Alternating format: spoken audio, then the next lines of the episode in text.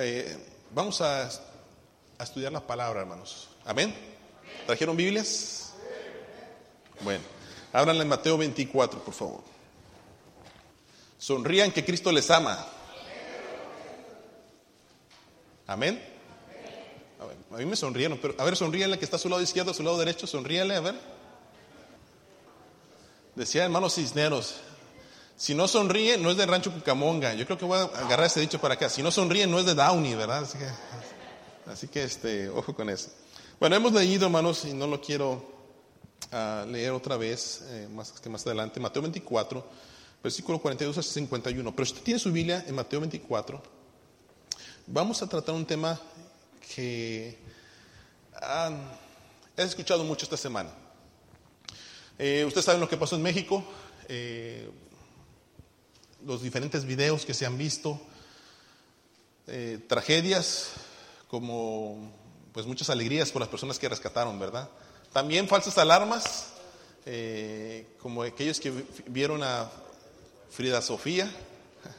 Entonces si vieron esa noticia, ¿verdad? Que algunos estábamos ahí esperando que rescataran a Frida Sofía de la escuela, esta niña que estaba sepultada.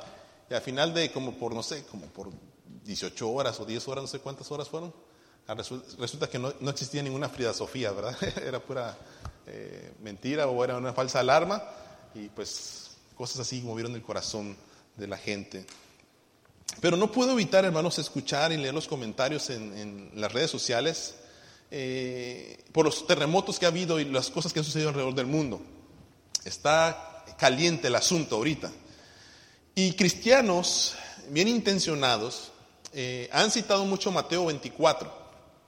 Eh, si usted lee Mateo 24, el título se llama Señales antes del fin y la venida del Hijo del Hombre, ¿verdad? Entonces cristianos bien intencionados han citado Mateo 24 para decirle al mundo que Cristo viene pronto. Eh, y es posible que usted, inclusive usted, al platicar con alguien, lo haya citado este pasaje, ¿verdad? Mateo 24 dice que Cristo viene pronto. Hay mucha gente que está conmocionada, está triste, está con dolor, eh, tiene muchas preguntas del por qué estos desastres naturales. Cristian, científicos dicen que es el calentamiento global, ¿verdad? Y dicen que por lo que ha sucedido hemos descuidado nuestro mundo y por esas razones está sucediendo lo que está sucediendo. Otros dicen es el pecado del mundo, Cristo viene pronto. Otros dicen es normal, el mundo cada cierto tiempo se renueva y hay terremotos y se destruye todo y el mundo empieza a, a, vivir otra vez. Y no dejamos a un lado los que dicen que el fin del mundo está cerca. Eh, ayer había una predicción, creo que ustedes lo escucharon por ahí también, ¿verdad? Que el fin del mundo iba a ser el 23 de septiembre. La persona que dijo esto, como ya no sucedió, ahora dice que, no, que el fin del mundo empieza desde el 23 en adelante. O sea, va a suceder una serie de eventos que van a destruir el mundo. Bueno, quizás algunos de ustedes se ha preguntado y se ha hecho la pregunta del millón. ¿Cuándo va a ser esto? ¿Cuándo va a ser el fin del mundo? ¿Cuándo va a ser el fin del mundo? Quizás usted se ha hecho esa pregunta. Interesantemente, los discípulos que andaban con Jesús se hicieron la misma pregunta. Vamos a Mateo 24, versículo 3. Mateo 24, versículo 3. Y dice que Jesús estaba sentado en el monte, conviviendo con los discípulos. Hay un sándwich, un Starbucks, posiblemente, un tierra mía, ¿verdad? Y se acercaron diciendo los discípulos, oye Jesús, está, está la fea la cosa, pero dinos, dinos cuándo serán estas cosas y qué señal habrá de tu venida y del fin del siglo. La pregunta del millón, ¿no? Interesante los discípulos, ¿no? ¿Cuándo va a suceder todo esto? ¿Cuándo va, ¿Cuál va a ser la señal de que tú vienes? Y de que esto va a ser el fin del mundo. ¿Cuándo va a ser, Señor? Entonces, es una pregunta que todos queremos saber cuál es la respuesta. Hasta el día de hoy. Interesantemente, vamos a ver lo que dice, lo que dice Jesús. ¿Está bien? Ok. Miren lo que dice Jesús. Dice, bueno, hombres de poca fe me imagino que ha de haber dicho Jesús. Vamos a ver. Y él les empieza a responder. Versículo 4. La primera cosa que les dice a ellos. Miren ¿Que qué? Que nadie los engañe. El primer consejo que les da a los discípulos, en vez de decirles la fecha y la hora y lo que va a suceder, dice, mira que nadie te engañe. Cuídate, ojo, abre tu mente, cuida que no te engañen. ¿Por qué? Dice, porque vendrán muchos, dice, que vendrán en mi nombre diciendo, yo soy el qué? El Cristo. Yo soy el verdadero. Yo soy el gran yo soy. ¿Y usted qué dice? No, pastor, a mí no me van a engañar. ¿eh? Yo, creo en Jesucristo como mi salvador personal. Pero miren lo que dijo Jesús. Versículo 5. Y vendrán muchos en qué? En mi nombre diciendo, yo soy el Cristo. ¿Y cuál va a ser el resultado? Y muchos, y muchos, y muchos serán engañados. ¿Qué le hace creer a usted que no puede ser de los engañados? ¿Mm? ¿Qué le hace creer a usted que usted no puede ser de los engañados?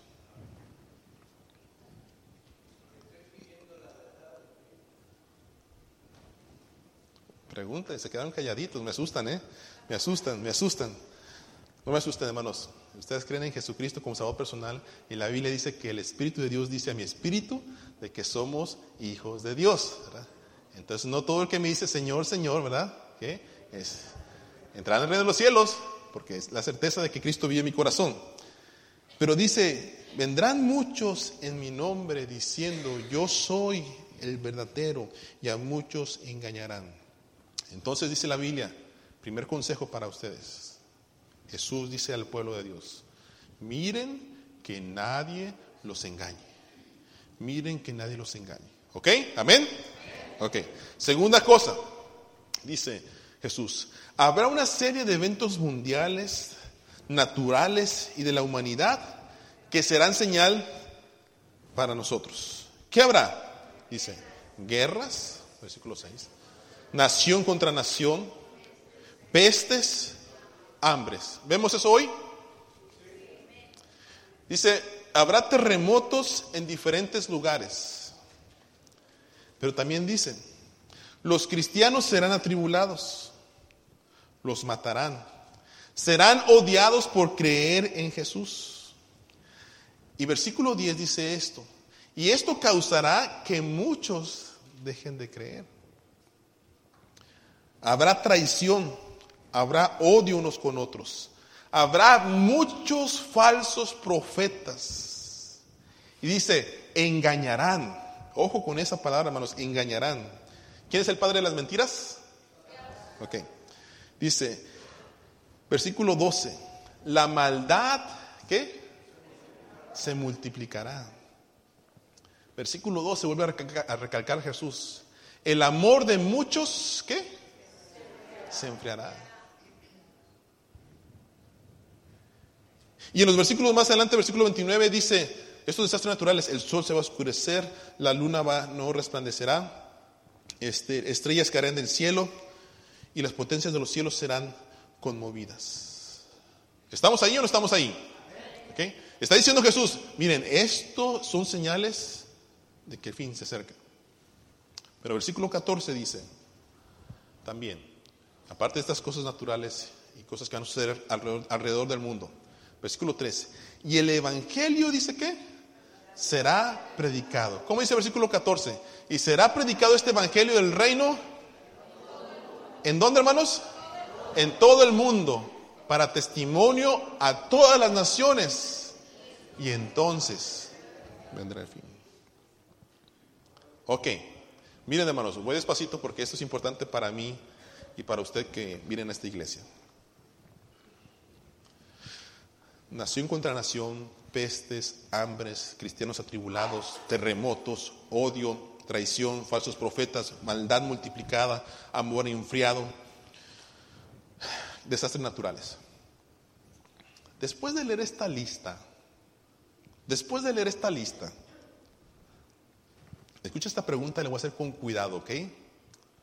No me juzgue hasta que escuche el final del mensaje. Después de, esta de leer esta lista, ¿es en serio que usted puede estar listo y desear que Cristo venga? Después de leer esta lista, ¿es en serio que usted puede decir, estoy listo y desear que Cristo venga? La Biblia nos acaba de decir, ¿se dieron cuenta que los cristianos serán atribulados, serán asesinados, serán odiados y por ello quizás muchos van a dejar de creer?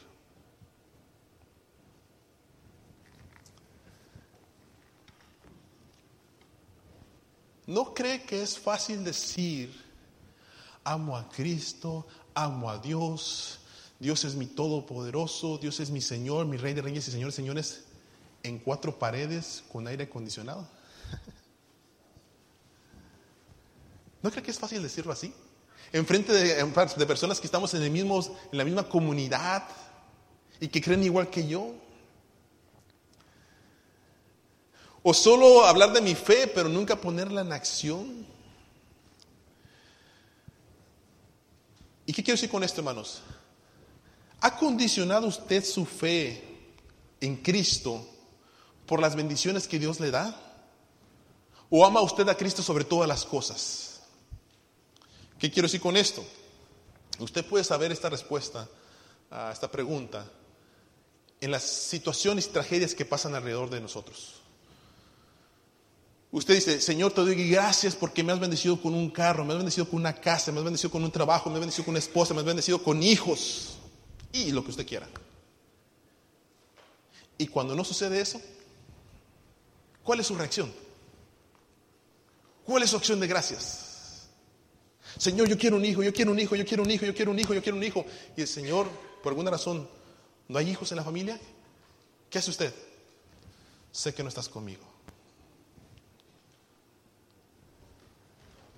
¿Cómo ha reaccionado usted cuando hay tribulación y angustia en su vida? ¿Cómo ha reaccionado? ¿Cuál es su fe? ¿Lo ha condicionado a Dios, a Jesucristo, a decir, ¿sabes qué, Señor? Mira, te entrego todo esto, pero si me quitas esto, entonces tú y yo ya no somos amigos.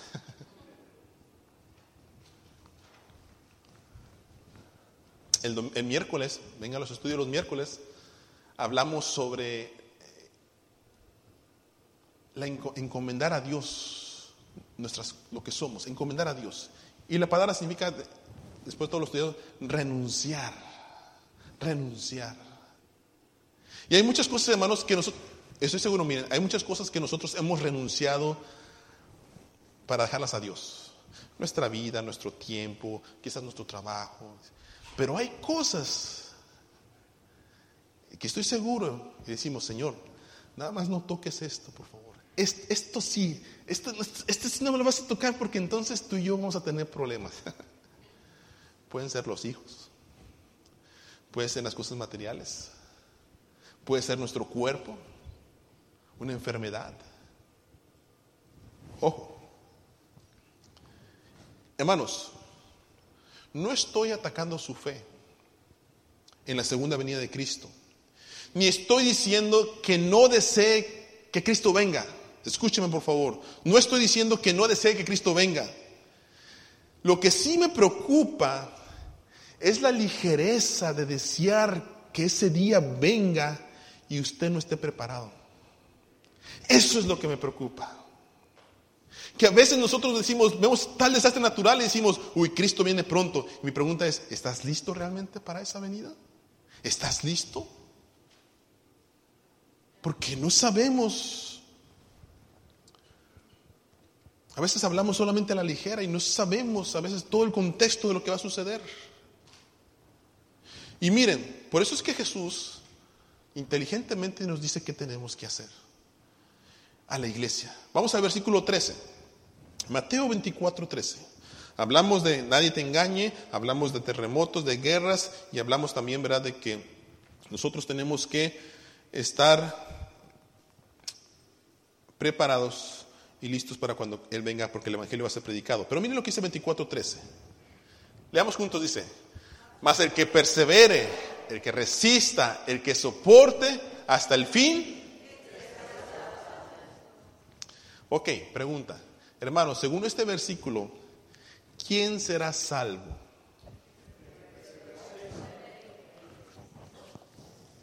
¿Sí no está leyendo conmigo o no? Sí está ahí. ¿Quién será salvo? Dice, el que resiste, el que soporta, el que, el que persevera, ese será salvo. Y hermanos, escuchen la siguiente frase. No puedes hablar de perseverancia, no puedes hablar de resistencia si no se habla de lucha, de dificultad y de problemas. Lo voy a repetir. No puedes hablar de perseverancia, de resistencia, si no se habla de lucha, dificultad y problemas. ¿Cuáles problemas? Enfermedad, desastres, muertes, injusticias, dolor, aflicción. No, no, no me cabe en la ciudad de Morelos. Estaba preocupado porque mi papá me decía que va a llevar este camión con víveres para Oaxaca. Pero en Morelos, yo no sé estaba el asunto, ahí está un poco más caliente la situación. Los camiones llegan con los víveres y los diputados gobernadores recogen los víveres, los llevan a un centro de acopio de ellos y le ponen una, etiqueta a su bolsa y le dicen, ¿quieres, ¿quieres ayuda? Vota por mí y te doy. Y usted lo puede checar en Facebook, hay un montón de denuncias ahorita sobre ese, asunto. Y papá dice, nosotros no vamos a Morelos, vamos a Oaxaca, ahí está más tranquila la cosa. Pero sucede, sucede. Una injusticia, ¿no? Dolor. Mientras se ve gente sufriendo con hambre, necesitan medicinas, no llega la enfermedad, no, llega la, medicina, no llega el resultado que se ocupa, porque hay gente que lo está acaparando para sí mismos. Las muertes, yo no, la muerte de estos niños, ¿verdad? En la escuela eh, donde murieron creo que más de 20 niños, mientras que estaban estudiando, que les cayó tres, cuatro losas, ¿verdad? De, de edificios sobre ellos. Muerte, muerte. Lo que pasó en Texas, lo que pasó en Puerto Rico, en las islas, en Florida. Y personas bien intencionadas, algunos bien intencionados me dicen, pastor, ¿y por qué sucede todo esto? ¿Por qué? ¿Por qué tienen que morir niños? ¿Por qué tienen que morir estas personas muy, buenas? Y quiero enseñarles esto. seamos prudentes al hablar, ¿verdad? Eh, escuché que alguien alcanzó a salir de México eh, de un avión y alcanzó a salir antes del terremoto, unos minutos antes. Y decía él, yo quiero dar gracias a Dios porque me libró del terremoto. Y él decía, y doy gracias a Dios porque Él me muestra que sí me ama porque me salvó. El problema es que si tú eres cristiano y perdiste a un familiar que era cristiano, pastor, inclusive creo, creo, que supe que una hija de pastor estaba atrapada en unas casas por ahí, y se muere esa persona, ¿Dios no te ama? Dios no te amó a ti mucho. A, él sí lo amó porque lo salvó, pero a esta persona no lo amó porque tanto porque no lo salvó. A veces nuestra lógica, hermanos, no, no es muy, muy buena cuando nosotros decimos, nosotros podemos decir, Señor, gracias porque me salvaste. Gracias porque me rescataste. Gracias porque me libraste de un accidente. Pero el problema está en, a veces nosotros decimos en broma, ¿no? Yo soy el preferido de Dios. Decimos, yo soy el preferido de Dios. ¿Y el otro? es preferido de Dios? El problema está cuando nosotros hablamos, Señor, ¿te lo llevas o te lo mando? Y el otro dice, Señor, ¿te lo llevas o te lo mando? Acuérdate que yo soy tu preferido. Entonces, cuidado con esa lógica. En todo debemos ser agradecidos, pero sin olvidar aquellos que también sufren aflicción en estos tiempos. Ahora, pastor, ¿por qué sucede todo esto? Déjenme decirles, yo no tengo la respuesta. Yo no tengo la respuesta. Dios sabe. Y la cuestión está en esto, hermanos, es, las redes sociales se inundan diciendo, comentarios como, no, Dios no existe, o no, si Dios existiera y fuera amor, no dejaría que todo esto sucediera, eh, Dios es malo porque mira tantos muertos, y posiblemente usted lo pensó. Pero Jesús, Jesús nos lo dijo, Jesús nos lo mencionó en su palabra. Juan dice, estas cosas los hablé, dice, Jesús dice, estas cosas les he mencionado yo, les he dicho para que tengan en mí paz. Porque en el mundo, dice, ustedes van a ser afligidos.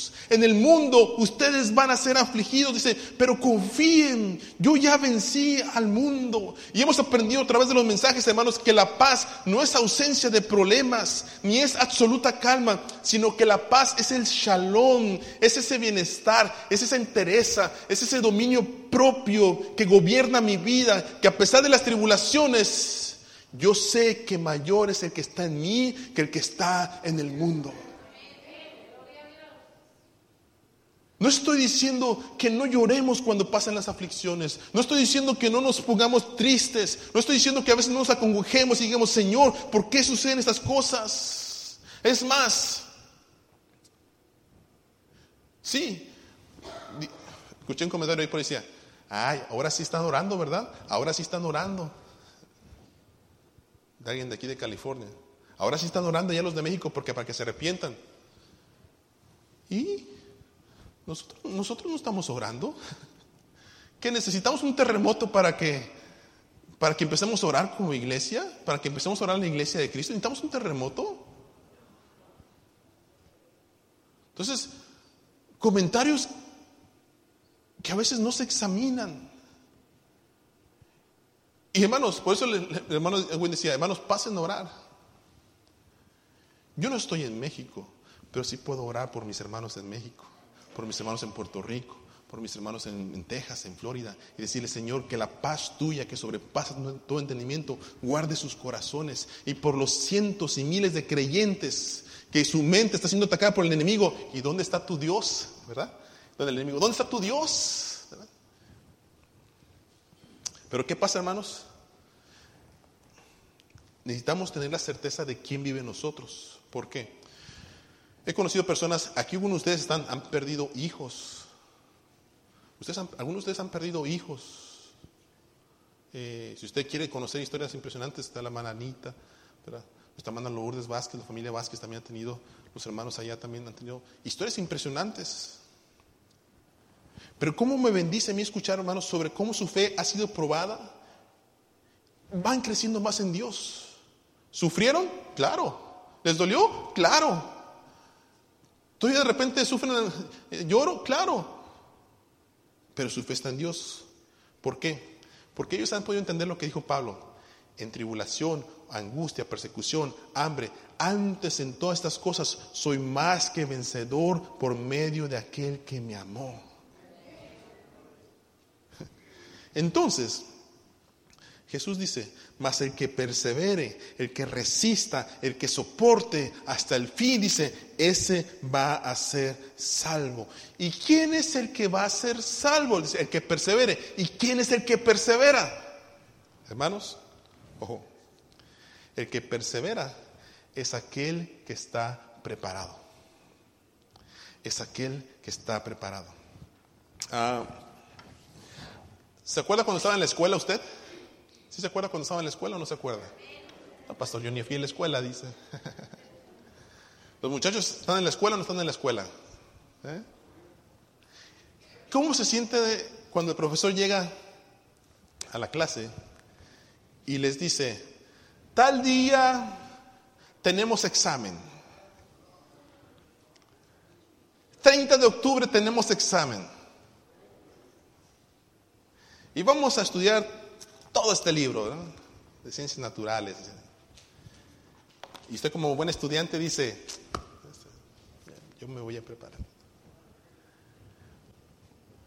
25 de septiembre, 30 de septiembre, 2 de octubre, 5 de octubre, 15 de octubre. Y usted dice, ya, ya tengo que estudiar, ya tengo que estudiar, ya tengo que estudiar.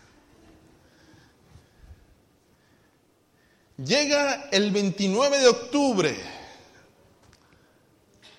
en la mañanita. Mañana hay examen. En la tarde estudio.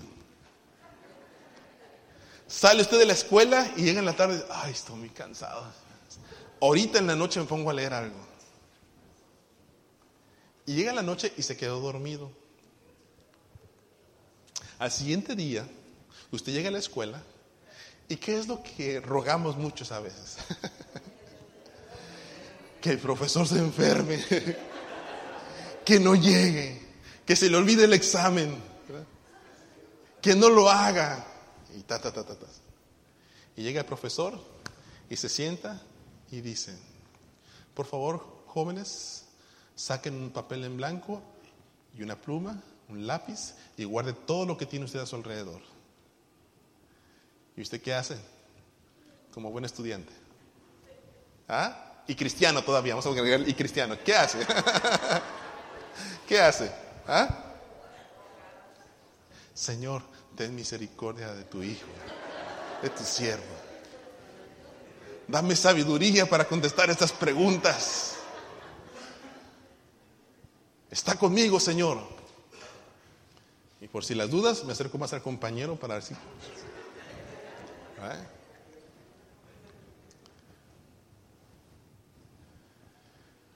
Eso no es lo peor.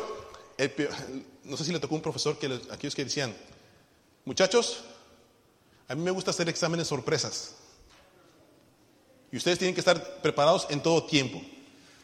Y ahí estaba el profesor, ¿verdad? Si de repente llegaba en el día que se le antojaba, decía, saquen un papel en blanco, saquen un lápiz. ¿Y qué hace usted? ¿Qué hacía el grupo? No, profesor, pues como si no nos avisó, nos dijo que nos iba a decir. No nos avisó. No, saquen un papel y una pluma. Hermanos, ¿A quién les iba bien en el examen?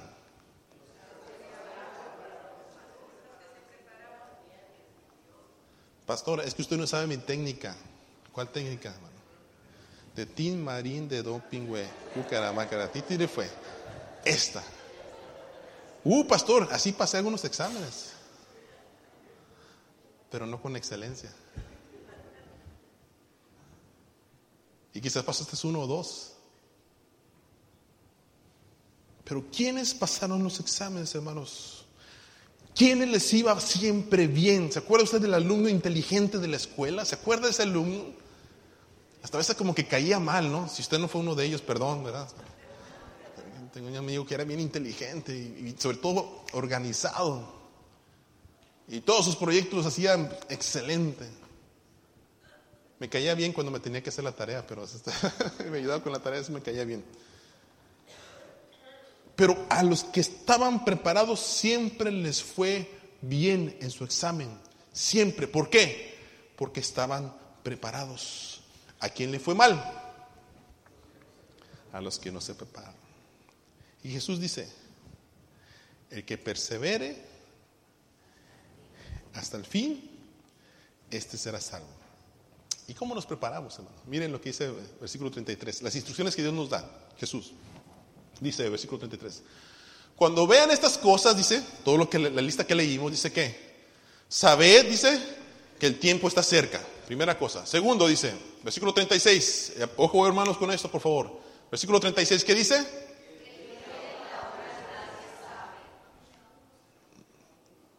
Otra vez, por favor. El día y la hora, nadie lo sabe. Entonces deje de estar buscando el horóscopo y creyéndole a los chamanes o a los científicos que mañana es el fin del mundo.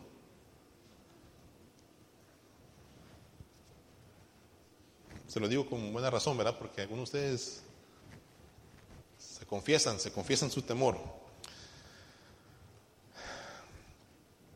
Y luego dice versículo 42, las instrucciones, velad, pues porque no sabéis a qué hora ha de venir vuestro Señor. Velad, significa estad bien despiertos.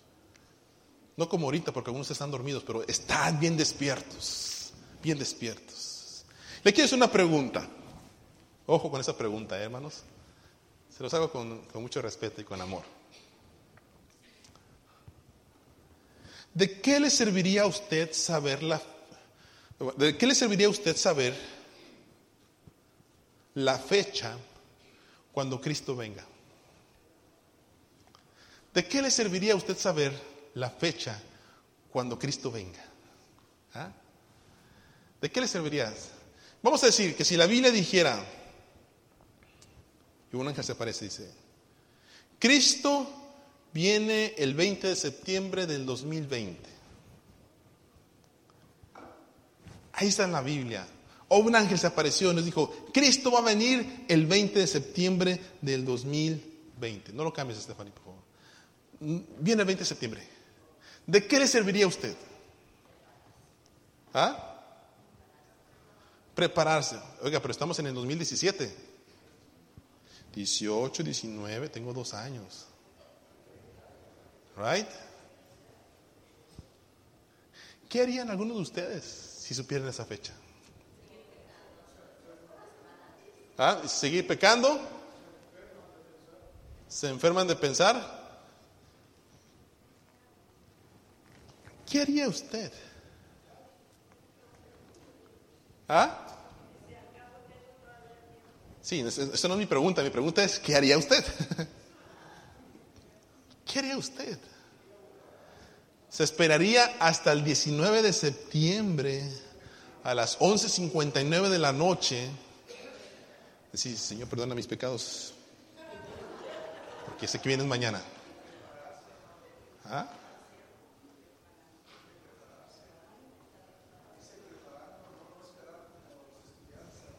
Ok, prepararse. Pero pues ya sé la fecha yo. Yo ya sé la fecha cuando Cristo viene. Y dice la hermana Blanca, pues yo, pecar.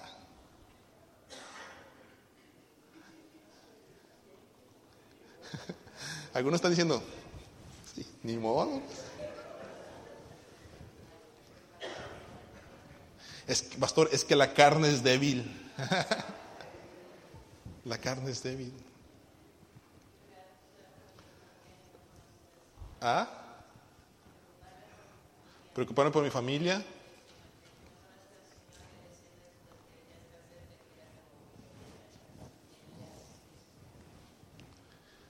¿Cuándo haríamos eso? ¿Hasta el 16, 15 de septiembre del 2020? No lo han captado todavía. No lo han captado todavía. Algunos dicen, no, pues sí, pues tengo dos años. Tengo dos años para disfrutar mi vida.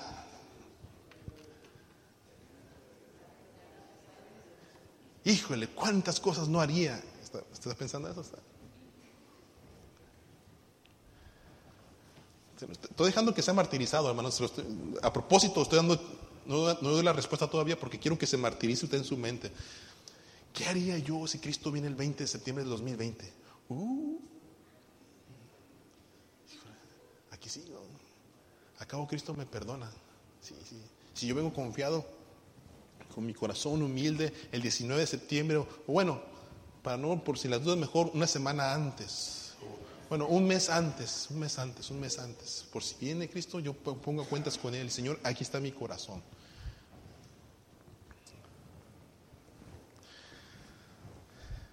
Ojo, hermanos, lo que usted haya respondido en su mente, lo que usted haya respondido en su mente, eso es lo que refleja su corazón en este momento, lo que hay en su corazón. Donde está tu corazón, ahí está tu tesoro. Pero si usted, hermanos, dice, pastor, yo esperaría hasta el 19 de septiembre del 2020 para arreglar cuentas con Cristo porque quiero hacer muchas cosas todavía. Esto me habla solamente de que usted no ha valorado ni ha profundizado en su experiencia con Cristo y ni sabe lo que significa la vida abundante en Él. Eso es lo que muestra su corazón y su pensamiento. Usted no sabe lo que es Cristo en el corazón. Si usted supiera, diría, Señor, me quedan nada más dos años y tengo familia que predicar y gente que ayudar y vivir en comunidad y ser fiel y experimentar tu presencia. Señor, Dame fuerzas para hacer tu voluntad. Y no pensar en decir, uy, entonces aquí, aquí. Porque eso dice entonces, hermanos, que usted no ha valorado lo que Cristo hizo en su corazón, que le perdonó sus pecados que le dio una nueva vida, que le dio una nueva mente, una nueva manera de pensar, que su estilo de vida no es porque es un estilo de vida aburrido, sino porque usted se ha dado cuenta que servir a Cristo vale la pena y que entregarle mis talentos, mis dones, mis tiempos es lo mejor que me ha pasado experimentar su presencia cuando me sana, cuando me conforta, cuando me da paz, cuando me libera, cuando me da poder para predicar el Evangelio. Señor, que yo podría hacer sin ti? No puedo estar sin ti. Pero si no ha valorado su experiencia, hermanos, esto nos trae a lo que Cristo está diciendo. El que persevere, el que esté preparado. Y Jesús, al terminar estos versículos, Él pone una parábola para decirles, miren, entiéndanlo así. Está la parábola del buen siervo y del mal siervo. Y dice versículo 44, por tanto, vosotros está, dice que preparados, estad preparados, porque el Hijo del Hombre viene a la hora que no pensáis. Versículo 45 dice, ¿quién es pues el siervo fiel y prudente a cual el Señor le puso sobre sus cosas? Dice, bienaventurado aquel siervo al cual cuando el Señor venga, que lo haya haciendo así. De cierto os digo que sobre sus bienes le pondrá. Pero si aquel siervo malo dijera en su corazón, miren, mi Señor que tarda en venir, No está diciendo que no sea su Señor, reconoce que es su Señor, pero está diciendo, va a tardar en venir, va a venir hasta el 2020. Y dice, va a comenzar a golpear a sus consiervos, come, bebe, se hace vicioso. Versículo 50, vendrá el Señor de aquel siervo en el día que éste no espera y a la hora que no sabe, y lo castigará duramente y pondrá su parte con quién, hermanos? Con los hipócritas. O sea, si era, pero entre comillas, era un hipócrita. Y allí será el lloro y crujir de dientes. Dos actitudes diferentes. Los dos sabían que el Señor iba a venir no sabían cuándo, pero uno se estuvo preparando y haciendo lo que tenía que hacer. Y el otro, dice, mi Señor tarda en venir, oye, me levanté hoy y no, está haciendo nada. ¿Se acuerda el domingo pasado? Y este, este, es clave, hermanos, en el mensaje. ¿Se acuerda del domingo pasado? Hablamos de los de la derecha y hablamos de los de la izquierda. ¿Qué le pasó con los de la derecha? Dice el Señor, entren, ¿verdad? Bien, buen siervo y fiel, entren sobre el reino de Dios. ¿Y qué les dijo a los de la izquierda? Se apartados de mí, malditos, dice, al fuego eterno, no los conozco.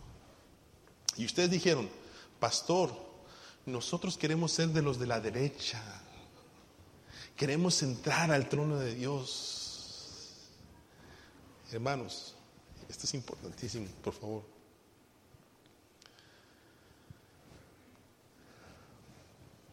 Aquí es donde quiero hacer hincapié.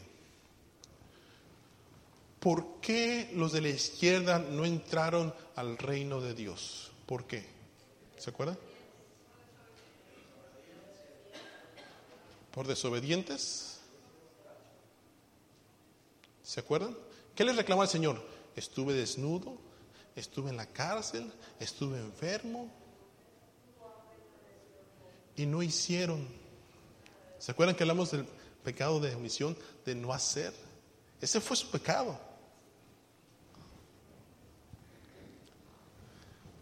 Hermanos, el decir que Cristo venga significa estar preparados. Y preparados significa estar haciendo lo que Cristo quiere que hagamos.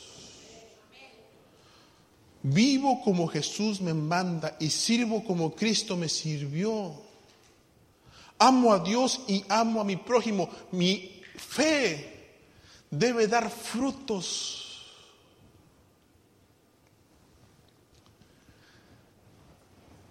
Si usted quiere irse con el Señor y usted quiere prepararse para la segunda venida de Cristo, hermanos, no solamente es necesario que usted crea en Jesucristo como Salvador personal y Señor, gracias por ser mi Salvador. También es importante que su fe tenga obras. Que su fe dé frutos. Eso es estar preparados. ¿Por qué? Hermanos, debo hacer esta pregunta. Es importante para mí. ¿Qué diferencia hace tu vida cristiana en las personas que te rodean? ¿Qué diferencia hace tu vida cristiana en las personas que te rodean? ¿Cuál es la diferencia? ¿Qué ven en ti diferente? ¿Los perdonas 70 veces 7? ¿En qué los alumbras? ¿En qué los fortaleces? ¿En los estás sirviendo a ellos como Cristo te ha servido a ti? Si usted se fija en Mateo 25, Jesús no les pregunta a los de la izquierda, oye, ¿cuántas veces fueron a orar al templo? ¿Cuántos domingos ustedes fueron al templo a escuchar el mensaje? No les pregunta a los de Mateo 25, oye, ¿predicaste a Cristo? Oye, ¿negaste tu fe? La pregunta es, ¿por cuánto diste, de, me vestiste, me diste de comer, me vististe en la cárcel? La pregunta es, ¿cómo serviste a tu prójimo? Iglesia, iglesia de Downey. Te voy a decir esto con todo mi corazón. No tema los acontecimientos que están sucediendo alrededor de todo el mundo. No tema eso. Tema si usted es llamado a la presencia de Dios en este momento o en este momento y todo lo que ha aprendido en la palabra de Dios no lo ha aplicado para su vida. Eso sí tema. Eso sí hay que temer. Porque entonces ya no hay más que hacer.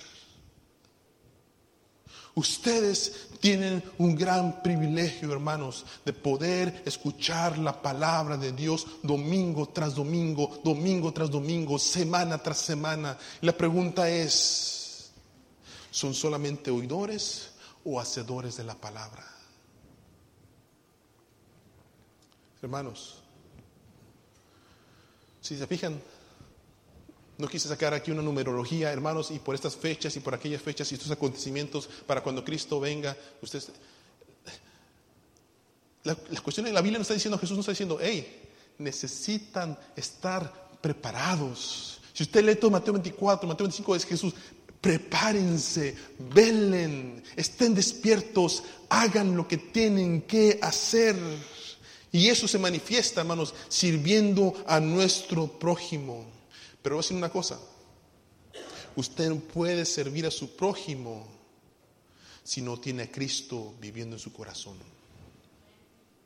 Usted necesita a Cristo para servir como a Cristo. Si no, no puede servir. Si usted dice, pastor, ¿qué puedo hacer? ¿Dónde puedo empezar? ¿Qué hago? Yo le diría, ¿sabes qué, hermano? Deje que Cristo aumente su fe, su amor por su prójimo. Y les fui enfático la semana pasada, ora por tu ciudad, ora por tu comunidad, involúcrate. No necesitas que te mande un título a una casa de ancianos, o ir a alimentar a un homeless, o ir a ayudar a una persona, o predicar a Cristo, decir, vengo de parte de la iglesia de Nazareno. No, No necesitas eso. Tienes un montón de amigos y personas que te rodean. ¿Cómo puedes ser de bendición para ellos? ¿Sabes qué, les va a ayudar? Con eso termino. Les va a ayudar a ustedes esto. Cada vez que ustedes sirvan a alguien, háganlo como que están sirviendo a nuestro mismo Cristo. Y toda la perspectiva va a cambiar, hermanos toda la perspectiva va a cambiar. Aunque a veces la gente no sea agradecida, aunque a veces la gente sea maleducada, aunque a veces la gente no lo trate como usted quiere que lo trate. Pero cada vez que usted sirva a alguien, dígale, Señor, estoy viendo a Cristo en mi hermano. Y eso nos va a preparar para la segunda venida de Cristo. Amén. Por eso es de pie, iglesia. No puedes servir a Cristo si Cristo no está en tu corazón.